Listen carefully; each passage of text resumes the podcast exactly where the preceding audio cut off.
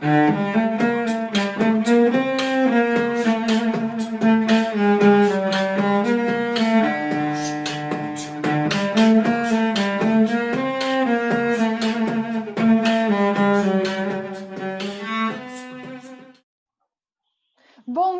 tarde, boa noite para você que é torcedor do Santos, torcedora do Santos. Eu sou Anitta Efraim, a gente está aqui no Alvinegras da Vila, nosso podcast, e também no canal da Bel, Imparcialmente Santista, Isabel Nascimento, que estamos sempre juntas. E hoje é um dia super especial, né, Bel? Tudo bem com você? Tudo ótimo, Anitta. Hoje é um dia muito especial. Depois da gente falar com o Milton Teixeira, estamos hoje falando com o Fernando Silva, pré-candidato às eleições de 2021. E a gente quer muito trazer aqui no podcast um outro, uma outra visão, talvez uma visão mais feminina, uma visão mais de dentro do estádio, do que a gente espera das próximas eleições. Muito obrigada, Fernando. Obrigado a você pela oportunidade e por estar é, falando aí com a, com a torcida jovem feminina, né, que é quem vai é, é, abastecer as próximas gerações. Né? Falam que a, que a nossa torcida está envelhecendo, mas vocês são a prova que, que não. Então é, é muito legal estar tá, tá falando com esse público aí. Acho que o que todo mundo quer começar sabendo é, oficialmente, é pré-candidato ou tem alguma chapa que vai apoiar? Quem é Fernando Silva hoje, em julho, no cenário da eleição que acontece no fim deste ano? É, hoje a gente podia dizer que a gente, pode dizer seguramente que a gente é pré-candidato. A gente estava é, vendo a densidade eleitoral, né, o número de apoiadores, quanto é que o nosso plano de gestão tinha sinergia né, é, é, com o público, com o associado. Isso é, é, foi acelerado muito, né, cresceu muito rapidamente por causa das, da, da, da nossa história no Santos e por causa das nossas propostas e hoje eu diria que nós temos um grupo hoje muito mais forte e preparado do que eu tinha, por exemplo, em 2014, quando eu fui candidato. E duas semanas antes da eleição, a gente faz aquela planilha né, de voto certo, fora, fora os votos que a gente tem dos conselheiros, da chapa de conselho, a gente faz uma planilha, um monitoramento do voto. E a gente tinha naquela época muito menos, há duas semanas, do que nós já temos hoje, é, é, cinco meses da eleição. Então, é uma campanha que está indo muito rápida, tendo muita, muita gente boa é, é, vindo é, junto, é, estudando o Santos, ajudando no plano de gestão que a gente vai divulgar. Então, está é, tá evoluindo muito bem, a gente pode dizer que a gente é pré-candidato. Aliás, porque candidato é só quando registra a chapa 20, 30 dias antes da eleição na secretaria. Até lá, tudo pode mudar, né? Mas a gente acha que com a gente vai difícil ao, ver alguma mudança, até porque uma, um dos um dos é, pilares da, da, da, nossa um dos discursos mais sensíveis da nossa campanha é que a gente não vai não vai fazer nenhum tipo de é, acordo político, né? Depois eu posso explicar um pouco mais para frente. Ah, eu fiquei curiosa agora. Quando você diz acordo político, seria algo que a gente está vendo, por exemplo, nessa famosa chapa de pacificação que está sendo feita, ou nada a ver com ao que eu disse? Não, tem tudo a ver e esse ponto é muito importante. Quando a gente decidiu isso, e não foi agora, por causa nem por causa do, da, da, da decepção né, com Orlando Rolo e com o Pérez, a gente, quando decidiu que a gente ia para a eleição, isso foi mais ou menos em dezembro, novembro do ano passado, e a, a, a, condição que eu coloquei para o grupo que estava uh, me pedindo para liderar esse processo é que eu não faria nenhum acordo político. E qual a razão de não fazer acordo político? É que eu uh, e meu grupo, durante pelo menos 20 anos, porque nós iniciamos na, na, na vida política do Santos em 2000, quando nós ousamos enfrentar a ditadura do Teixeira, do Marcelo Teixeira. Então, montamos uma chapa três meses antes da eleição, cinco caras, montamos um movimento chamado Resgate, na, naquela época, montamos uma chapa e fomos para uma eleição contra o Marcelo Teixeira em Santos. É, o voto era de papel, urna, e nós demos um trabalho desgraçado para eles eh, ganhar aquela eleição. Eles tiveram que fazer muito voto no dia para ganhar. E mesmo assim, nós fizemos 45% dos votos em 2000. mas naquela época o estatuto, a, a, o conselho não tinha proporcionalidade. Então nós não levamos nenhum nenhum conselheiro eleito para para o conselho porque ele levou tudo. Levando tudo, um ano lá, um mês depois da eleição, eles já mudaram o estatuto. Então você imagina que nós fomos fazer um, processo de filiação, né? A gente filiava para mudar dentro do, da, da eleição mudar o cenário político. E aí ele muda o estatuto e fala: olha, você só vai poder votar para presidente se você tiver três anos de associação. Então, pô, desanimou.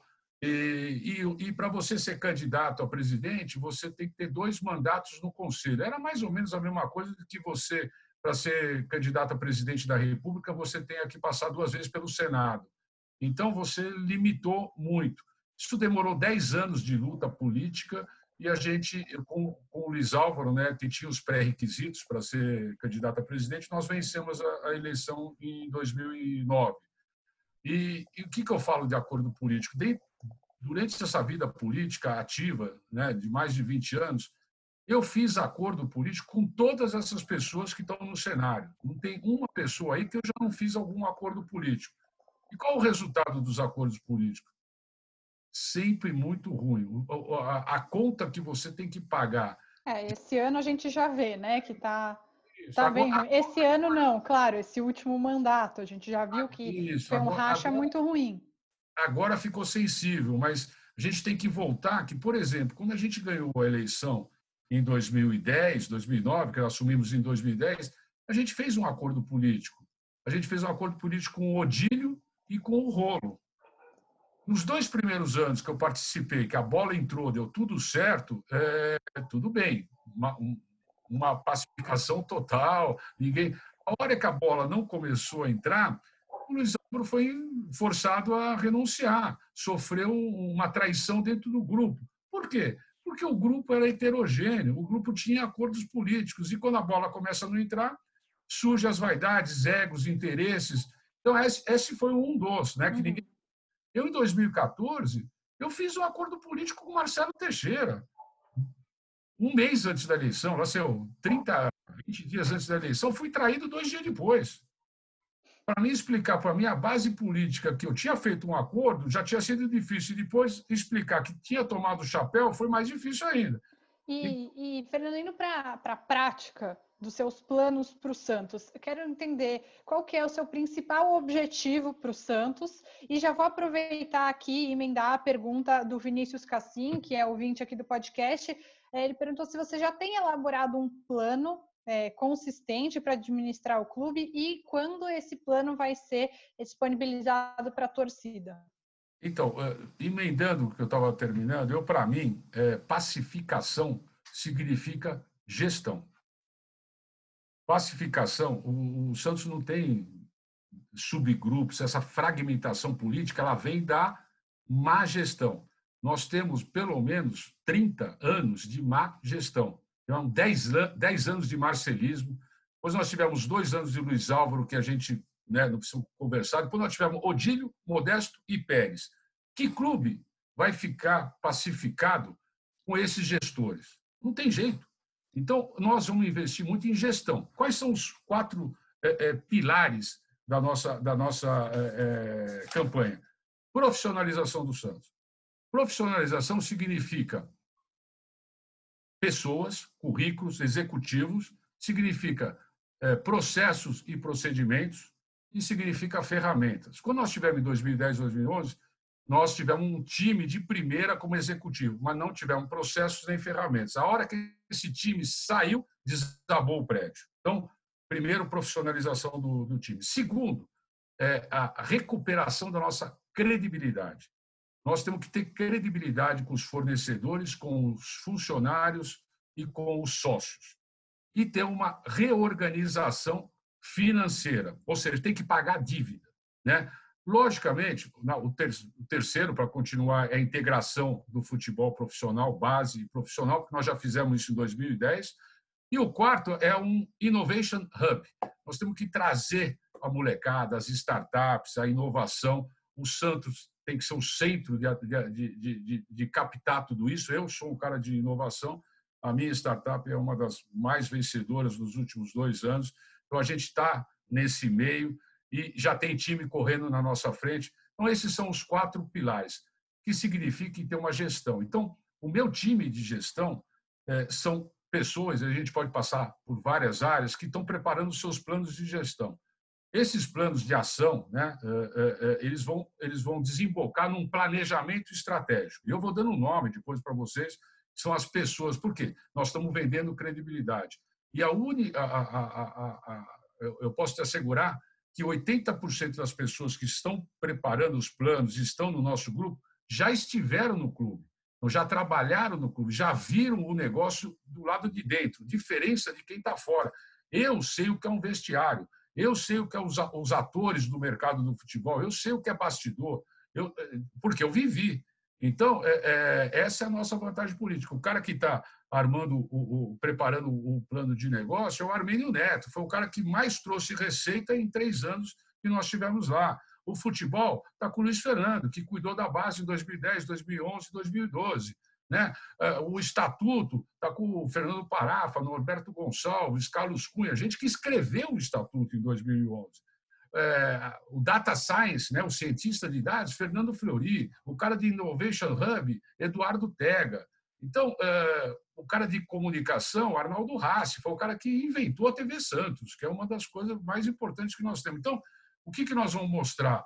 Logicamente, o plano vai ser divulgado, está sendo preparado, mas tá, estamos muito longe ainda da, da, da, eleição. Então, todos esses pontos vão ser, já tem um plano, e isso desemboca num planejamento estratégico coordenado por um cara que chama José Gonçalves, é, é, Zé, Zé, Zé Gonçalves, que era da IBM, hoje está preparando esse, esse planejamento estratégico. Tudo isso que eu estou falando vai ser divulgado, inclusive os indicadores, né, como a gente quer ser monitorado, como a gente quer ser cobrado depois que a gente assumir.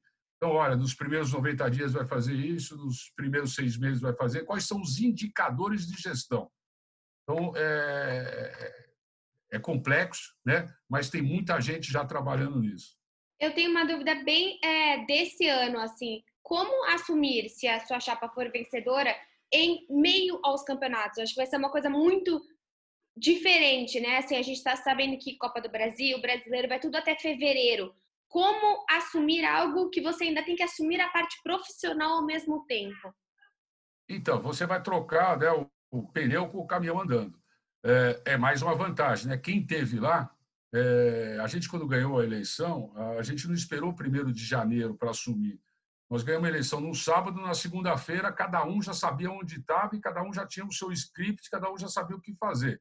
Hoje é mais fácil ainda porque a gente já sabe. Então, você pode é, é, é, é começar abrir os armários e sair os cadáveres que vão estar lá mas mais ou menos você, você já sabe, porque tem coisa que é divulgada, né? por exemplo, dívida trabalhista, receitas que o Santos já tomou antecipada, a parte de jogador. Essa semana está dando para saber bem as dívidas que o Santos tem, inclusive. É, né? Semana bastante tem... complicada. Não, não é, porque você tem sites né, de dívidas executáveis, trabalhistas, você puxa a ficha corrida, vai, vai ter aquelas que eles não declararam, ou vai ter aquelas que estão em negociação que você ainda não sabe, aquelas que. Né, mas você dá para ter, um, ter uma ideia. Nós sabemos que, por exemplo, que nessa gestão eles mandaram acho que mais de 80 pessoas embora, isso gerou um passivo trabalhista monstruoso e já tem dentro desse passivo trabalhista tem uma parte que mesmo os advogados do Santos já reconhecem que vai ser vai ter que ser paga. Então, é, é, aí você já, já, já começa a fazer o teu planejamento estratégico para pagamento de dívida fiscal, trabalhista, alongar a dívida comercial com, com os fornecedores mas vai precisar de dinheiro novo. Não dá só para fazer o beabá. O Santos não dá para fazer o beabá para sair dessa situação que se meteu. Nós vamos ter que buscar dinheiro novo. E buscar dinheiro novo, você busca primeiro com credibilidade do interlocutor. Você imagina que todas as empresas é, reclamam, pô, mas o Santos tem patrocinador. Como que uma empresa séria que cuida da sua imagem vai se aproximar de Modesto Roma, de Odílio Rodrigues e de Pérez? Não tem jeito, não tem, não tem, a fórmula não dá certo, porque o interlocutor não tem credibilidade. Sim. A gente vai na internet só vai ver notícias que ele quer algo que não não quer se aproximar, né? Nada, nada. Tudo, tudo que é obscuro, tudo que é, né, tem jeitinho, não tem transparência, presidente marca e não aparece, o outro, é, tá, a gestão dele, é, ou ela beira o amadorismo, ou ela beira perto do, né, do, daquele negócio que não é muito ortodoxo. Então, ninguém se aproxima de, de uma empresa assim. É, então, é isso que a gente quer dar. Por exemplo, no, quando a gente assumiu em 2010, sem fazer nada, só pelas pessoas que faziam parte da chapa, pô, já abriu, já apareceu. Foi assim que a gente conseguiu viabilizar o contrato do Robinho, para trazer o Robinho sem um tostão. Foi assim que a dívida alongou, que o juro diminuiu. Lógico, os banqueiros que faziam parte, é, é, o cara fala assim: ah, não, agora é o, é o senhor X que está lá, agora não dá, agora vai ter que ser sério o negócio, entendeu? Então você vende a, a, a credibilidade. E aí a roda começa a girar, né?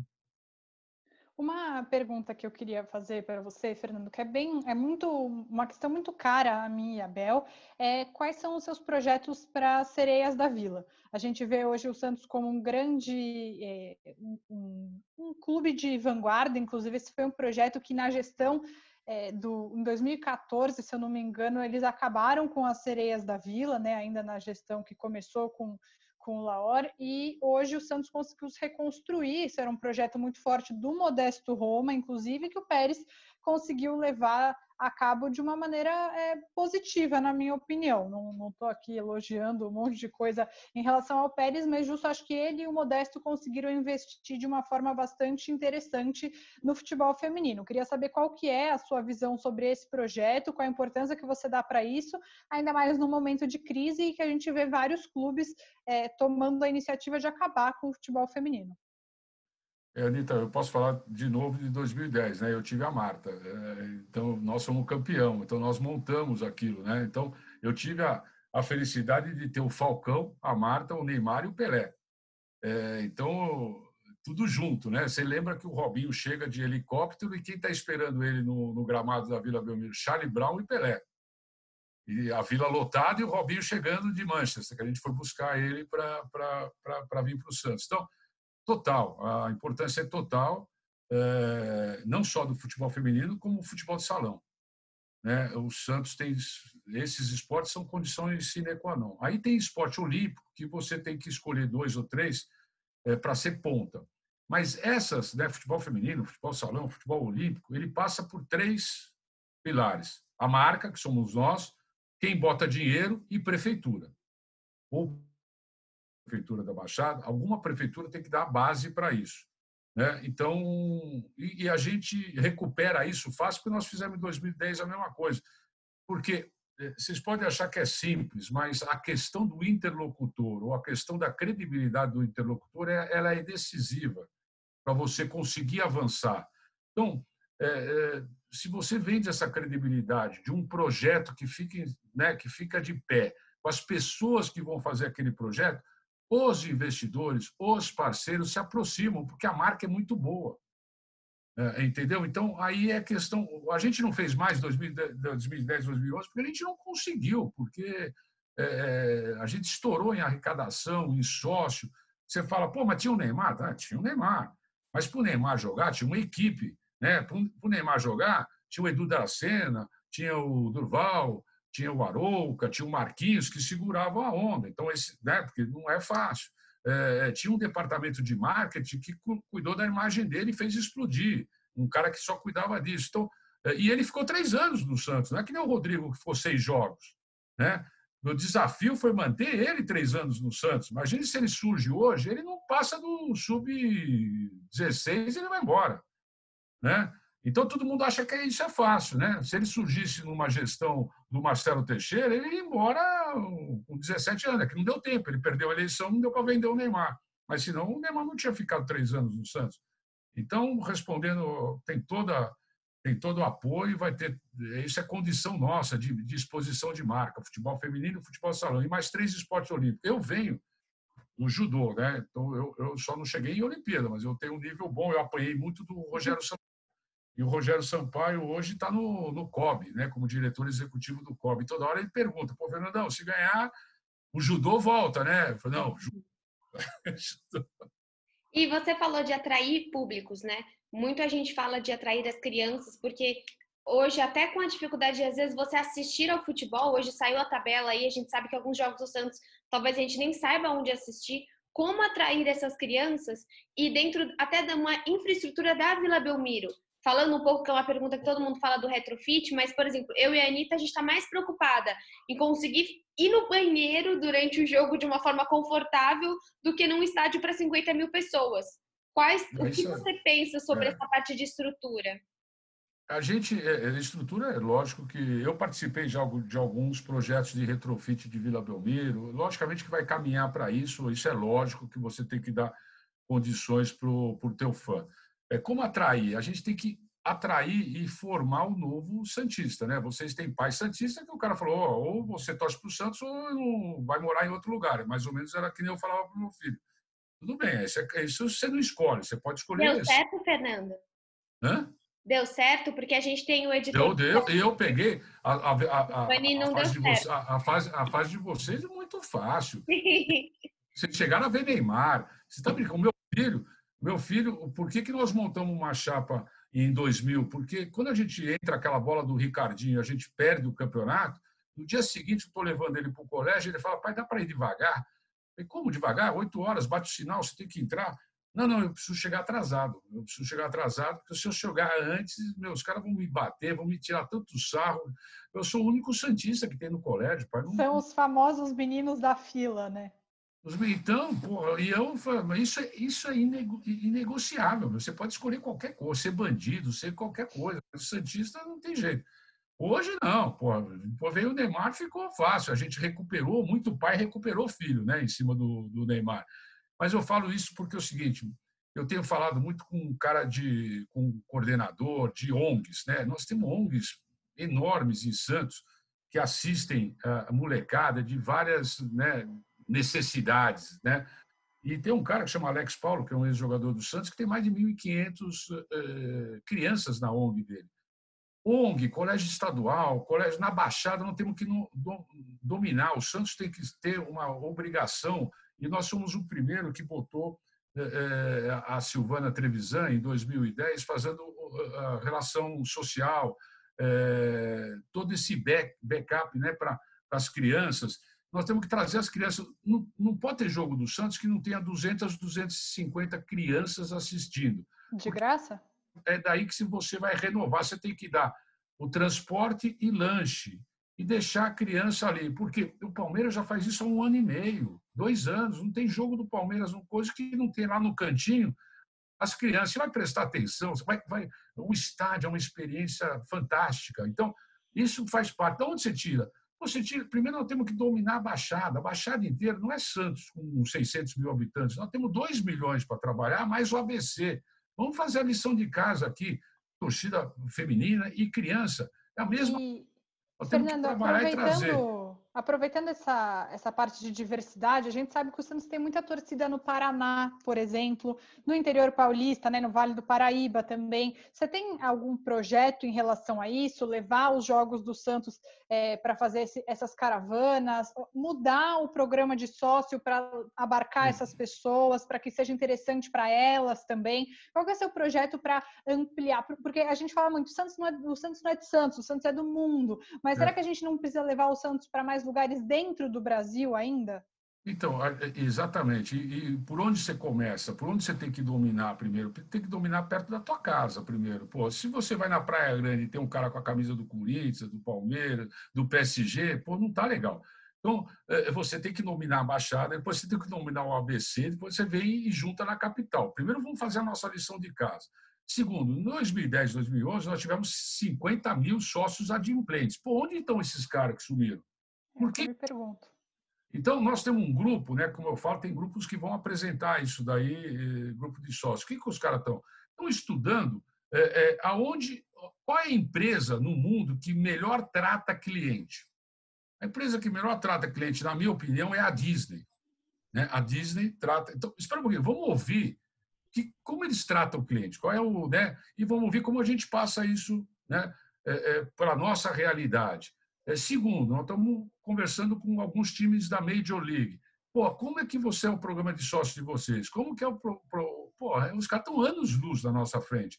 Então, eh, nós estamos aprendendo para escrever o nosso plano de ação. Mas, primeiro passo é o seguinte: vamos dominar na nossa região. Segundo, vamos, vamos recuperar aqueles sócios que um dia já foram sócios e deixaram por quê? Ou porque não tem. Para isso tudo, eu sou um cara que eu, eu decido, eu gosto de tomar decisão, mas eu decido em cima de números, de dados.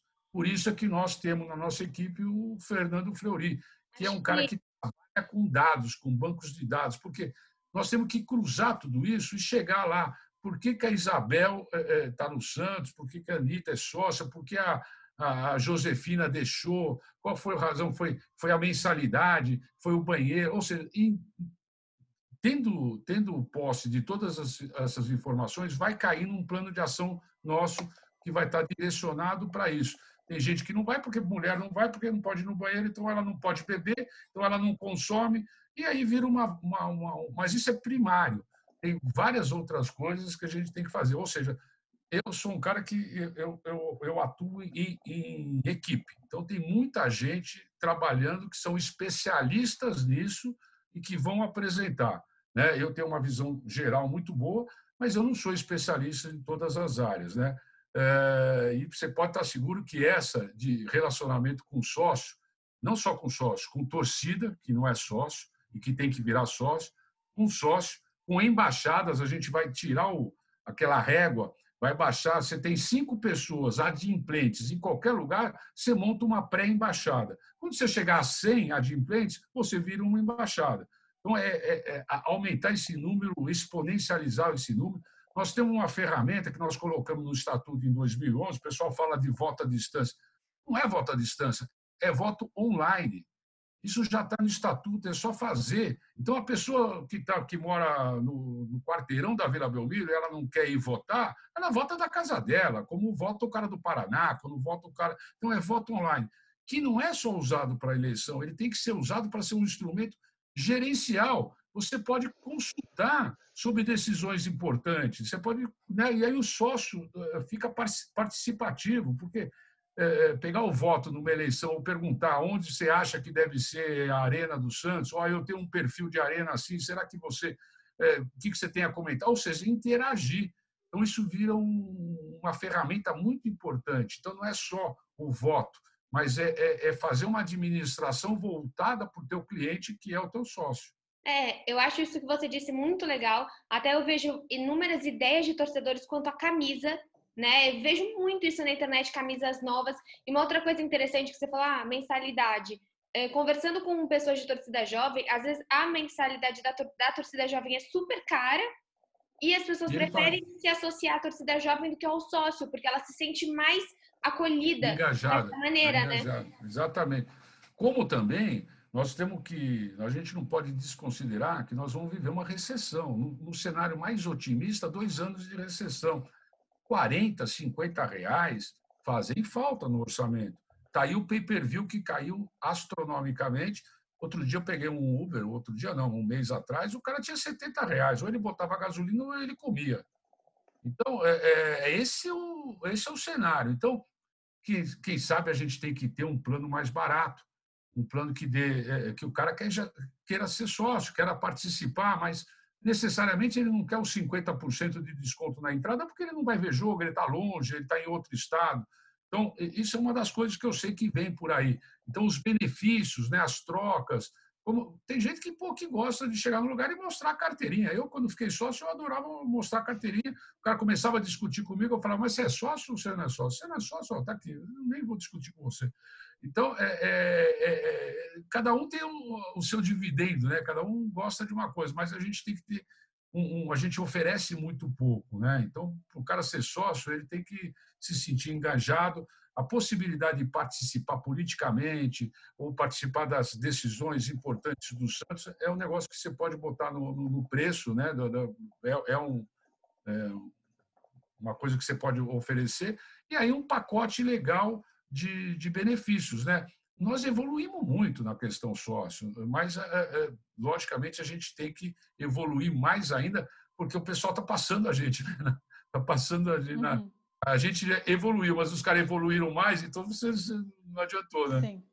É, eu tenho duas perguntas, vou embalar elas porque o nosso tempo já está terminando, mas a gente vê que o Santos passa por um momento super crítico financeiramente e uma política de austeridade é o único caminho que a gente tem para não ver o Santos virando uma portuguesa. Vou falar bem, bem claramente. É, você está disposto, Fernando, a abrir mão, talvez, de times muito competitivos para equilibrar o Santos financeiramente e colher os frutos mais para frente? Você acredita que você teria força política para aguentar isso? Porque acho que é uma barra. E também falando sobre uma possível gestão, a gente vê que tem coisas muito ruins, como por exemplo as dívidas, mas tem coisas legais que vieram na gestão Pérez. Tem, por exemplo, o contato com os ídolos eternos, as redes sociais que são muito legais, pelo menos na minha opinião. Muita gente elogia o, o trabalho do William Thomas, por exemplo. Você manteria esses trabalhos que você considerasse é, de qualidade ou você faria uma varredura de tudo que foi gestão Pérez? Então, é, essa é a, essas são as coisas que a gente aprende. Né? Eu, quando entrei em 2010, é, é, eu estava com sangue nos olhos. Né? Eu não consegui mandar ninguém embora, porque os caras foram embora antes de eu conseguir mandar embora. Eu, mas eram 10 anos de luta política, né? então aí você vai evoluindo, vai passando o tempo. Meu, é, é totalmente errado isso. Você precisa, hoje, você já precisa saber quem está lá. E hoje eu te diria, eu, te diria que mais de 80% das pessoas que tem lá têm capacitação técnica para ficar lá. O cara não desempenha mais porque ele não tem liberdade, ele não tem comando, é outra coisa. Mas ele tem, ele conhece o que faz. Então eu diria que e, isso gera tudo um processo trabalhista. Então, é, hoje eu tenho outra visão, quer dizer, eu vou entrar com o time jogando e vou mudar posições é, é importantes de confiança e, e importantes para colocar em prática o projeto que a gente vai apresentar.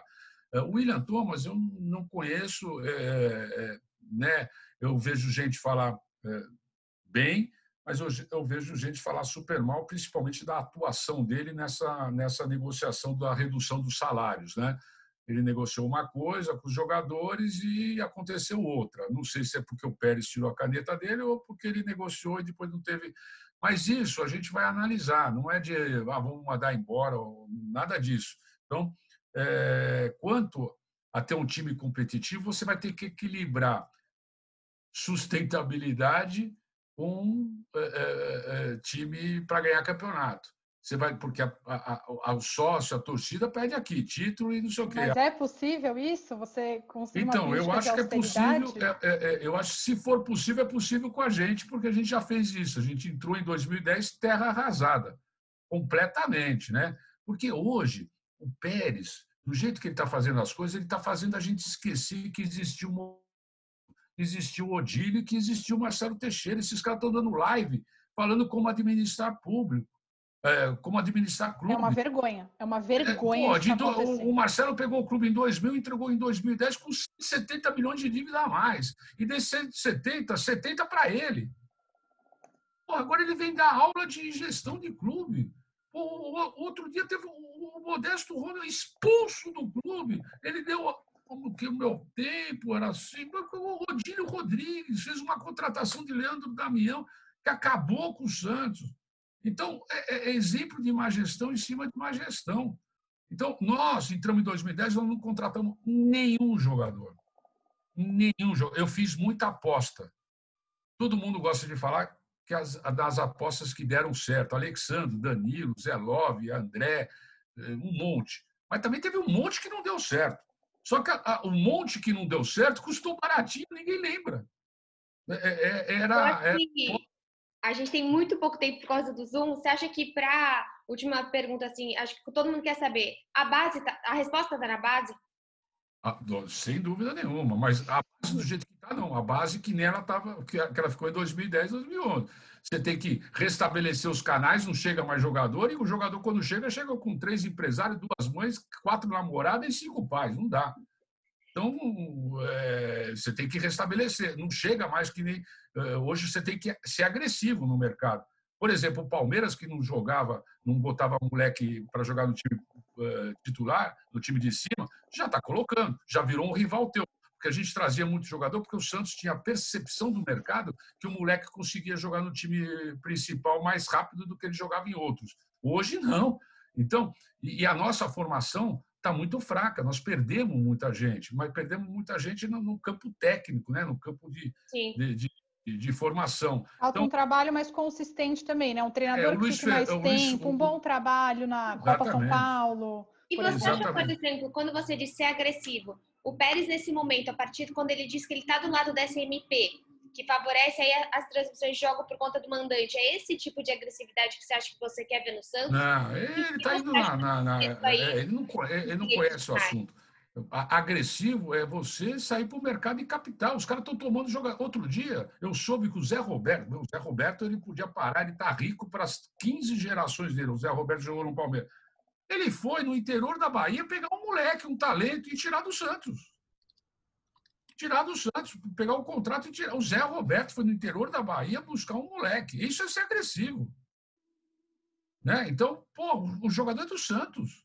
Né? Então. É, é, de imagem, você acha errado o Santos se aliar a esse grupo? Que está indo contra a Globo, principalmente?